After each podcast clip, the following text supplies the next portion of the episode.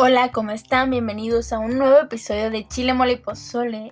Una enorme disculpa por no haber podido subir el episodio. Ya sé que parezco yo súper disco rayado con todo esto, pero a veces así pasa. Creí que podría subir el episodio la semana pasada, pero oh sorpresa, me di cuenta que no. La verdad, el final de semestre está muy cabrón y más cuando es en línea. Entonces, una súper disculpa. Aparte había tenido como un bloqueo creativo y no sabía como de qué seguir hablando, porque tampoco es como que de sentarme aquí y hablar y hablar y hablar, porque tampoco creo que ese sea el punto y tampoco es por lo que nació este podcast, no es como un trabajo, la verdad para mí es como un súper hobby que tengo y pues me gusta compartir aquí lo que voy aprendiendo y descubriendo. Y tengo episodios, pero ya un poco más como a largo plazo. Ahorita estoy leyendo un libro súper interesante que es sobre, este, se llama Desapegarse sin anestesia de Walter Rizzo. Si lo encuentran por ahí, es un libro muy cool. Y la verdad se lee súper rapidísimo. O sea, yo ya voy a la mitad y lo compré apenas antier. Entonces, mis súper tiempos libres me doy la oportunidad de leerlo. Es un muy buen libro, la verdad. Ojalá Isa del 2018 o del 2017, sobre todo del 2017, yo creo, lo hubiera encontrado, uff, otra historia les estará contando. Yo creo que hubiera sido un ser iluminado con ese libro en esas épocas. Pero bueno, por algo pasan las cosas.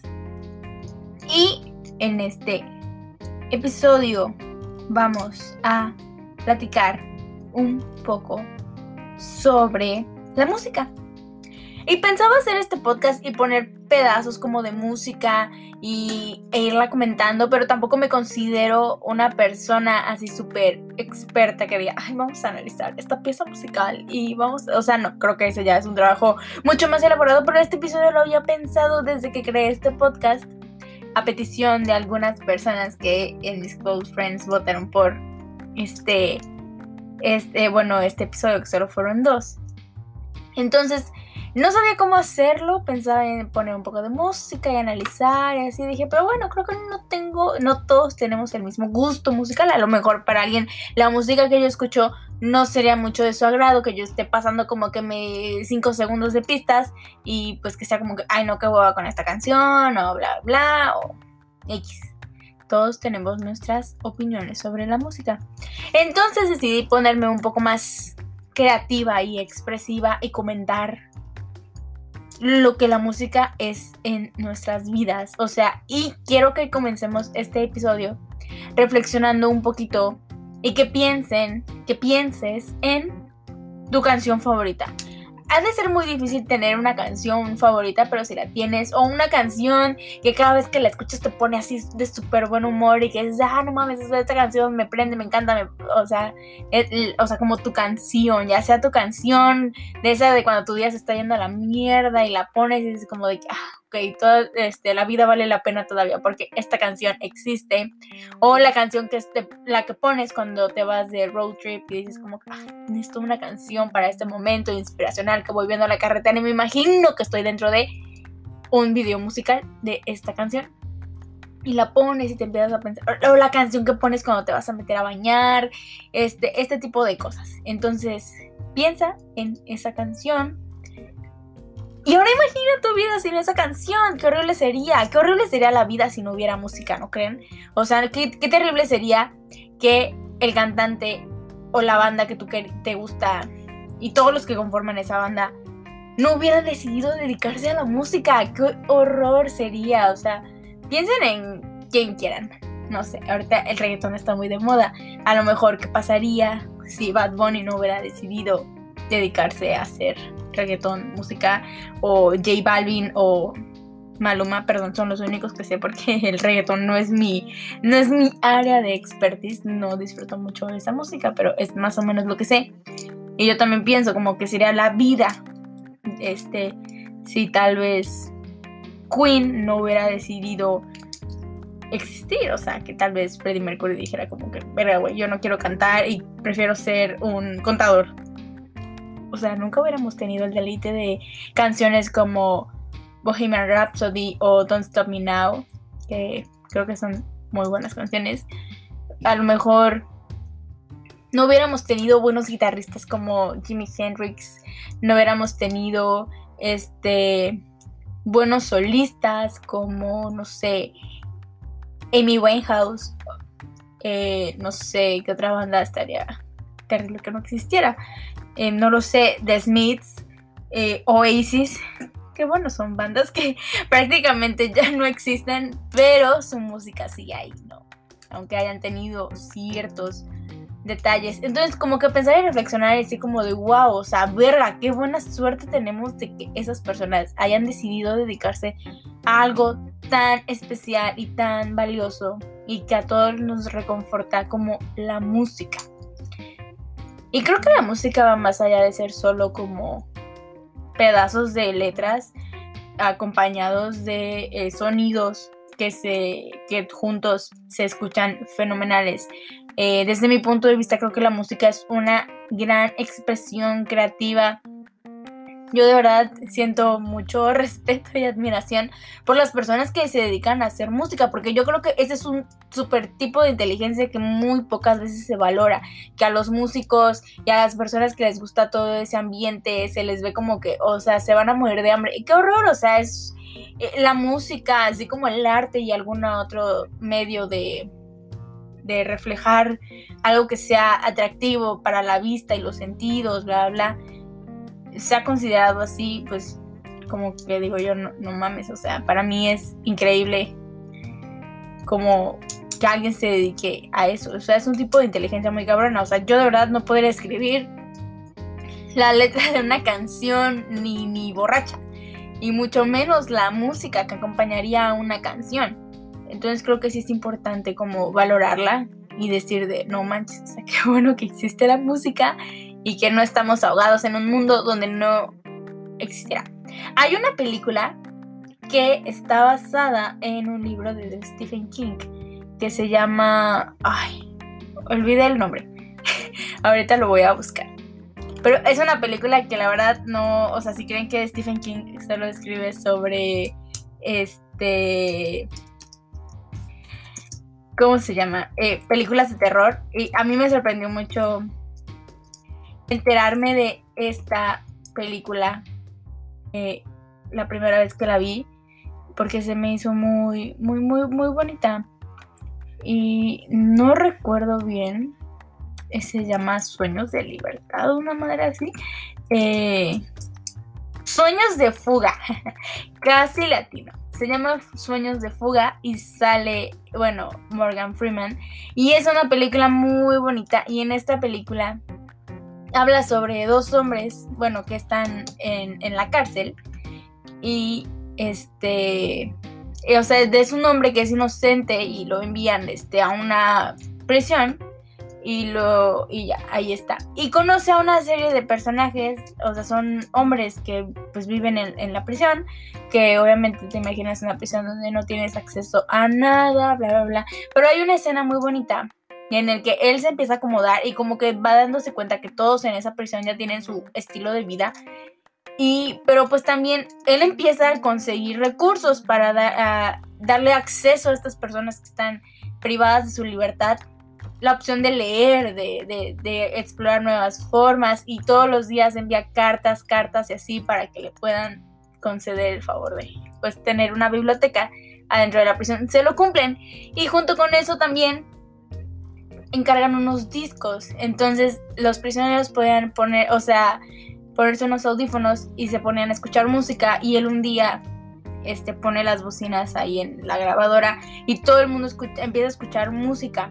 Y de verdad ellos se vuelven a sentir tan vivos y tan bien, o sea, de verdad que ya llevaban muchos años sin escuchar una sola nota musical, las, una, la letra de alguna canción, o sea, y de verdad que esa escena es muy bonita y te hace reflexionar que dices, verga, güey, o sea, como algo tan que consideramos nosotros tan normal como la música, como un sonido así de este, para otras personas que a veces no tienen ese acceso o que no todo el día pueden estar escuchando música o pasan como estas personas muchos años sin escuchar una canción o algo así, ¿cómo les reconforta el alma? O sea, yo creo que la música es maravillosa, o sea, tal vez en algún otro punto de mi vida me hubiera gustado dedicarme a eso Eh, mi primer acercamiento con la música, yo creo que fue, obviamente, escuchando alguna canción, pero ya un poco más directamente, fue cuando aprendí a tocar el bajo, cuando tenía como 14 años.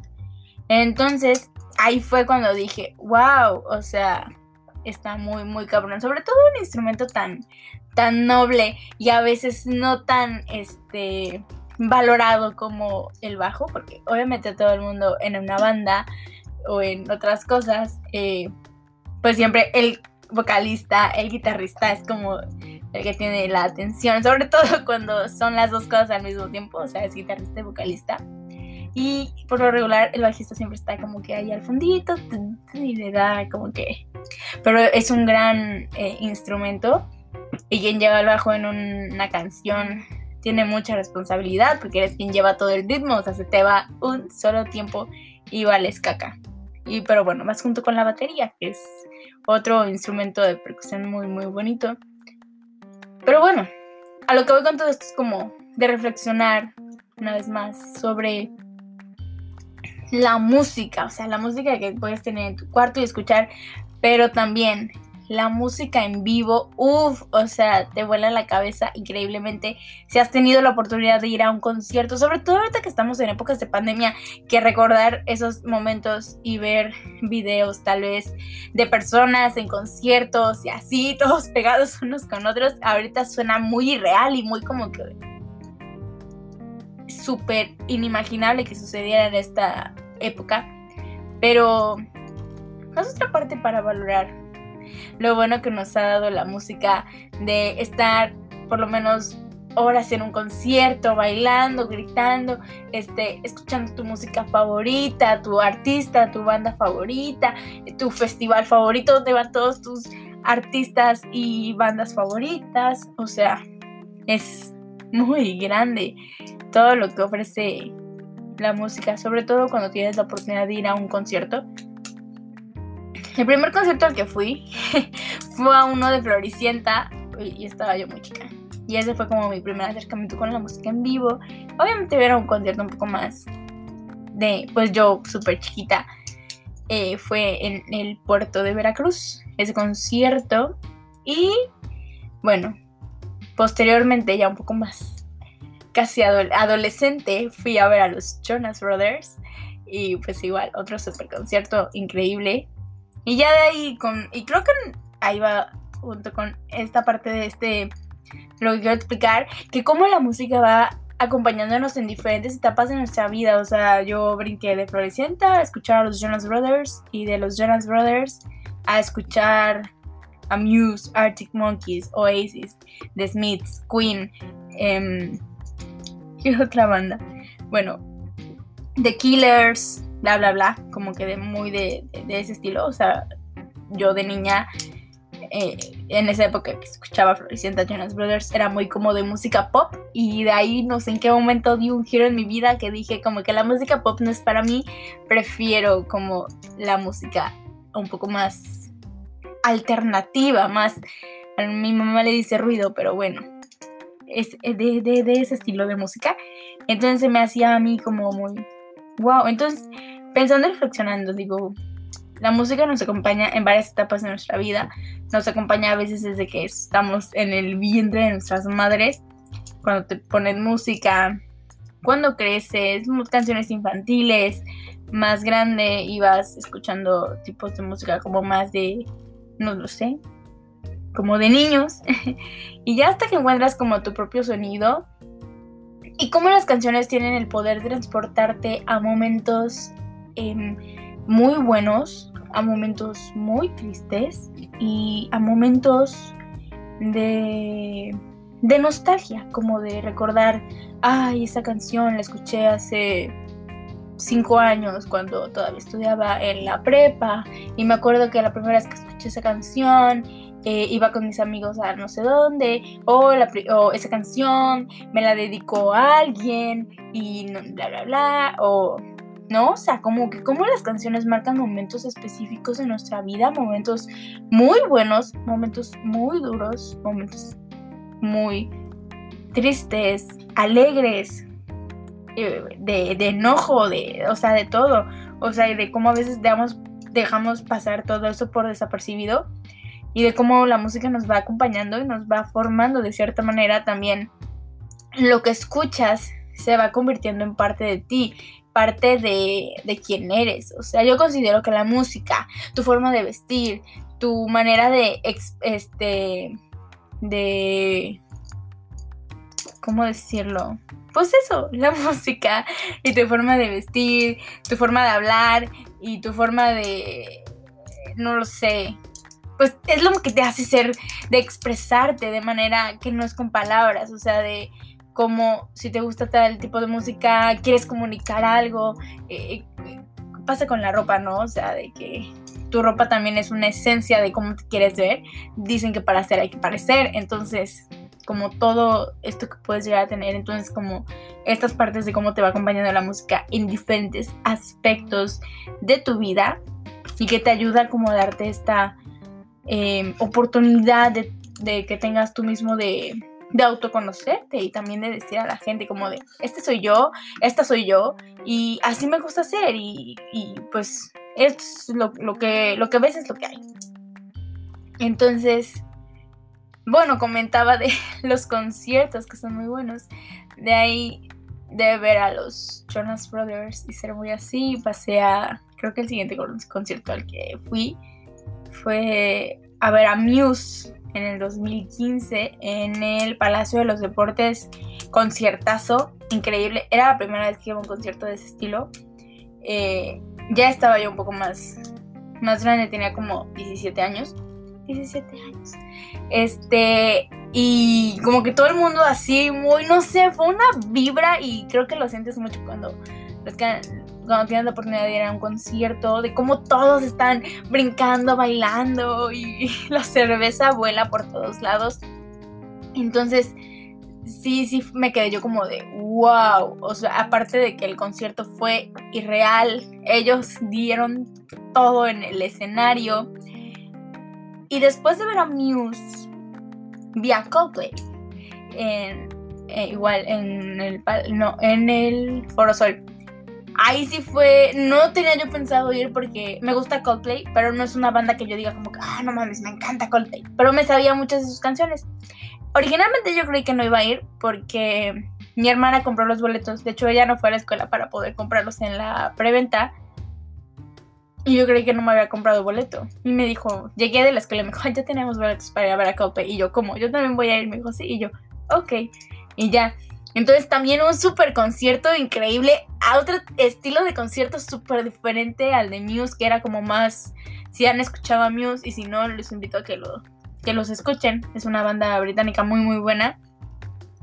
Este, como era como todo, no sé, la vibra, como un poco más la energía, un poco más fuerte quiero expresarlo así, a Coldplay que todo era como que amor y paz y colores volando y fuegos artificiales y todo el mundo como que súper buena vibra y así, y igual conciertazo, muy buen concierto, la verdad, la música en vivo es, es muy cool. Y ya de ahí no fui a conciertos un buen tiempo hasta que fui a ver a Arctic Monkeys, que igual, uff, conciertazo. Eh, es, una banda que la verdad yo siempre nunca había tenido la oportunidad de verla en vivo. Y en esa ocasión, cuando la pude ver, este, porque siempre había digo como a través de videos, yo decía como esta banda, y si escuchas cualquier canción dices, estas canciones, esta música parece que fue hecha para escucharla en vivo. Y de verdad, sí, en vivo es otra cosa, otra vibra. Son de este tipo de, de bandas que proyectan todo, o sea, de verdad que, o sea, llenan el escenario de una manera muy, muy, muy cabrona, que también creo que es un aspecto muy cool de, de, de los músicos, o sea, de los artistas, de los que se dedican a eso, llenar el escenario y que tú digas como que verga, güey, o sea, estos tipos están cabroncísimos, o sea, no mames, o sea, quiero que me escupa en la cara y, y yo no voy a moverme porque qué honor que Alex Turner me quiera escupir en la cara. O sea, de verdad, súper así. Y... ¿Qué otros? Y ya de ahí fui a un festival hace un año que se llama el Tecate Comuna, ahí en Cholula, en Puebla. Originalmente no iba a ir, em, había visto como que el póster y yo como que, pues estaría muy cool, pero pues era ese estilo de música que casi, que iba a ser difícil encontrar con quién ir. Y dije, ok, no. Y le comenté a una amiga y me dijo, ok, voy a tratar de ir, no sé qué, y ya. Entonces quedamos como que sí. Y este, no, no pudo ir y yo ya tenía mi boleto y todo. Y yo como que, ok, y de verdad súper googleé mil veces como, ¿qué hacer cuando vas a un concierto sola? ¿Qué hacer cuando vas a un festival de conciertos sola? A un festival sola. Y ya todos eran como que, que, te valga verga, nadie se da cuenta porque todo el mundo está en su pedo, tú ves sola, nadie se va a dar cuenta que vas sola. Y yo, ok. Y en ese concierto fui a ver a Siddhartha, que a lo mejor muchos ahorita lo conocerán porque es el novio de Yuya, pero tiene música súper bonita. Yo, y ahí va otra cosa muy curiosa que pasa. Eh, encuentras música a veces en los momentos de verdad que parecía que esa canción fue escrita para ti. O sea, que dices como que verga, güey, me están espiando. O sea, eso que, eso que están cantando me está pasando a mí en ese momento. Así sea una canción como de que puta madre, ¿por qué me dejaste? Y la de wow, eres el amor de mi vida, gracias por encontrarme. O una de me está llevando la verga en todos los aspectos de la vida. O de la vida es maravillosa y todo lo que hago está súper bien. O sea, como de ese estilo. Entonces, cuando encontré la música de Siddhartha, yo estaba como en un punto de mi vida muy... Y lo encontré y dije, verga, ¿quién es ese güey? O sea, canta increíble. O sea, las letras de las canciones son... No mames. Y así fue como me, empezó a gustar y empecé así. Y no había tenido la oportunidad de verlo en vivo y dije, wow, o sea, al, al festival y verlo. Y fui y de verdad Vuelvo a lo mismo, un güey que llena el escenario increíble con una vibra súper bonita de que se ve de que de verdad le encanta estar ahí. O sea, no, yo salí fascinada diciendo como de, no, tengo que ir a un concierto de él porque, o sea, increíble, increíble. Y ya de ahí, en ese mismo concierto, bueno, en ese mismo festival, tocaron los de Rock en tu idioma que la verdad yo soy muy fan de la música ochentera. Cambia mucho mi, mi, onda. Mi hermana dijera, este, que traigo puro clásico en mis playlists. Y sí, traigo puro clásico en mis playlists. Creo que no traigo música muy, muy reciente.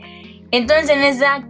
En ese concierto, e, esa, esa parte del festival donde tocaron ellos, eh, que toda esta parte del rock en tu idioma fue un movimiento muy importante en los años 80, o sea, cuando estaban bandas como eh, Neon, Soda Stereo, Caifanes, de hecho quien empezó todo esto, lo del rock en tu idioma, el sinfónico de rock en tu idioma que fueron los que tocaron, fue Sabo Romo, el que es el bajista de, de Caifanes, igual estaban, o sea, como que todas estas bandas, este, hispanohablantes que tocaban música muy, muy cool y que fue un movimiento muy increíble, la verdad.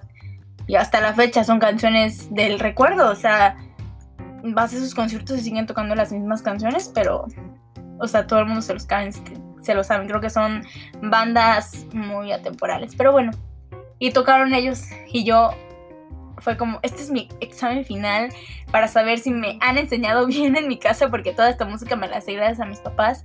Y yo, casi todo el mundo tenía como entre 40, 50 años iban muchos señores ahí y otro y uno que otro joven y ya hay como que wow, o sea, increíble, eh, todos tocando como pues los clásicos de, de esa época. Una parte muy bonita del, del festival y ya de ahí me quedé súper tarde, bueno, ni tan tarde, a las 8 de la noche, 8 y media, 8.40, que salía a tocar Caifanes. Yo nunca los había tocado, eh, visto tocar ni nada y pues más, me sabía varias cancioncitas pero tampoco es como que yo decía, ah, no mames, Caifanes. Y dije, bueno, pero pues ya pagué mi boleto, me puedo quedar a ver a Caifanes, me sé algunas canciones, a ver qué quedo. Güey, o sea, todo el mundo se quedó para verlos, o sea, y me tocó ver como un fenómeno de la música, como algo que casi nunca pasa, que de verdad era un puta madral de gente solo para verlos. O sea, y sí, los señores, este, o sea, siguen dejando todo en, el, escenario y me tocó, yo iba sola y me tocó este, estar parada al lado de, pues, un tipo que ya, pues no era tan grande, pero pues tampoco era como que de mi edad. Y al inicio me caía gordo porque traía un cigarro. Y yo como que puta madre porque me choca el cigarro. Este... Y ya, y de ahí fuimos como que amigos de que, wow, caifanes, no sé qué. Y ya, y me dijo como, ¿qué haces aquí? Y yo, como que, como si es un pinche concierto, ¿qué, ¿qué, más voy a hacer aquí? Y me dice, porque eres muy joven, dice, ¿cuántos años tienes? Y yo, no, pues tengo en esta época. Pues, fue el año pasado. Le digo, tengo 22. Y me dijo, ¿y cómo es que conoces a Caifanes? Y yo, pues ya ves, le digo, pues no, pues a mis papás les gusta y pues o sea, y aparte fue como, verga, güey, ¿quién no sabe quién es Caifanes en esta época? ¿Y quién no se sabría una canción de ellos? Y ya, y me dijo, ay, no, pues padrísimo, no sé qué, yo vengo con no sé quién, y salió así detrás de él como otros cuatro, y yo como de, ah, hola. Y ya, y después tocaba, después de Caifanes, este, La maldita vecindad y los hijos del quinto patio, pinche nombrezote enorme. Y ya me dijeron como de quédate a verlos. Y yo de, ay, eso sí, no los conozco, pero gracias por la invitación. Ese fue como que el último festival. E igual, y como que ahí dije, wow, qué buena vibra. O sea, yo salí así como de, es la mejor experiencia de mi vida. Quiero volver a venir a festivales sola. O sea, porque de verdad es como que la pinche música me llena. O sea, ya no necesito que me acompañe nadie. O sea, está cool cuando te acompaña alguien y vas y así y todo. Pero pues también es una parte como de analizar y decir como que verga, güey, o sea, vengo a escuchar la música que quiero y me vale si vengo sola o acompañada, o sea, es como, wow, o sea, la música sola puede mover de todo y ese fue de los mejores festivales que he ido. es el único, pero increíble, muy, muy bueno. Cinco estrellitas, excelente servicio. Y ya de ahí, eh, un día visitando Tlaxcala, porque sí, amigos, ya les dije, Tlaxcala sí existe. Em, vi que Caifanes iba a estar y yo como que, pues estaría cool ir a ver a Caifanes, este, ahora ellos solos. Fue el último concierto al que fui antes de que pasara todo esto de, de la pandemia. Y de verdad, ahí fue donde me di cuenta de, del gran fenómeno que son.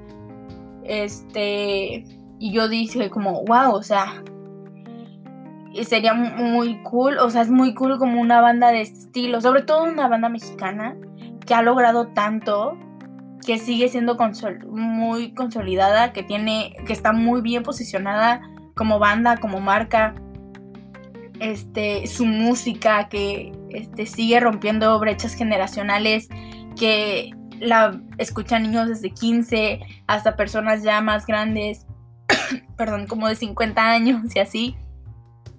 Entonces yo dije, wow, qué, qué, qué, cabrón que exista un fenómeno como ellos, que, que sean mexicanos y que, o sea, toquen aquí. Bueno, porque ahorita ya sí son de puros mexicanos, porque ya no está Alejandro Markovich. Pero bueno, esa es eh, historia de costal. Y como que sí me quedé yo como que, verga, o sea, son muy buenos. La música, la vibra, o sea, como que toda la energía que había en ese momento. De verdad, ahí fue cuando como vislumbré y dije, qué, cabrón dedicarte toda tu vida a la música y, yo me imagino para ellos y para muchas bandas como tocar canciones ya muy viejas, canciones que escribiste en algún momento, o sea, ¿qué significará para ellos también esta parte como de tocar y, y, recordar también los momentos en los que lo escribieron, qué, qué, qué, los motivó, qué esto, qué el otro, o sea, cómo pensaron en hacer algo tan bueno como es la música que cada quien haga en lo individual, no solo hablando de Caifanes, sino como de muchas bandas que, que existen, o sea, es, es muy increíble. Y cierro con que la música nos ha dado mucho y nosotros tal vez muy poco, pero este creo que hay que valorar un poco más como la música y todo lo que nos ha dado, las grandes leyendas que nos ha dado, las que todavía no han surgido y los que están ahora. Entonces, solo quería compartir esa pequeña anécdotas y reflexión sobre lo cabrón que es la música y de cómo nos acompaña en todas las etapas de nuestra vida y de cómo pues nunca muere, o sea, y espero que nunca muera. Entonces, gracias por escuchar este episodio de China Mole y Nos escuchamos la próxima semana. Bye bye.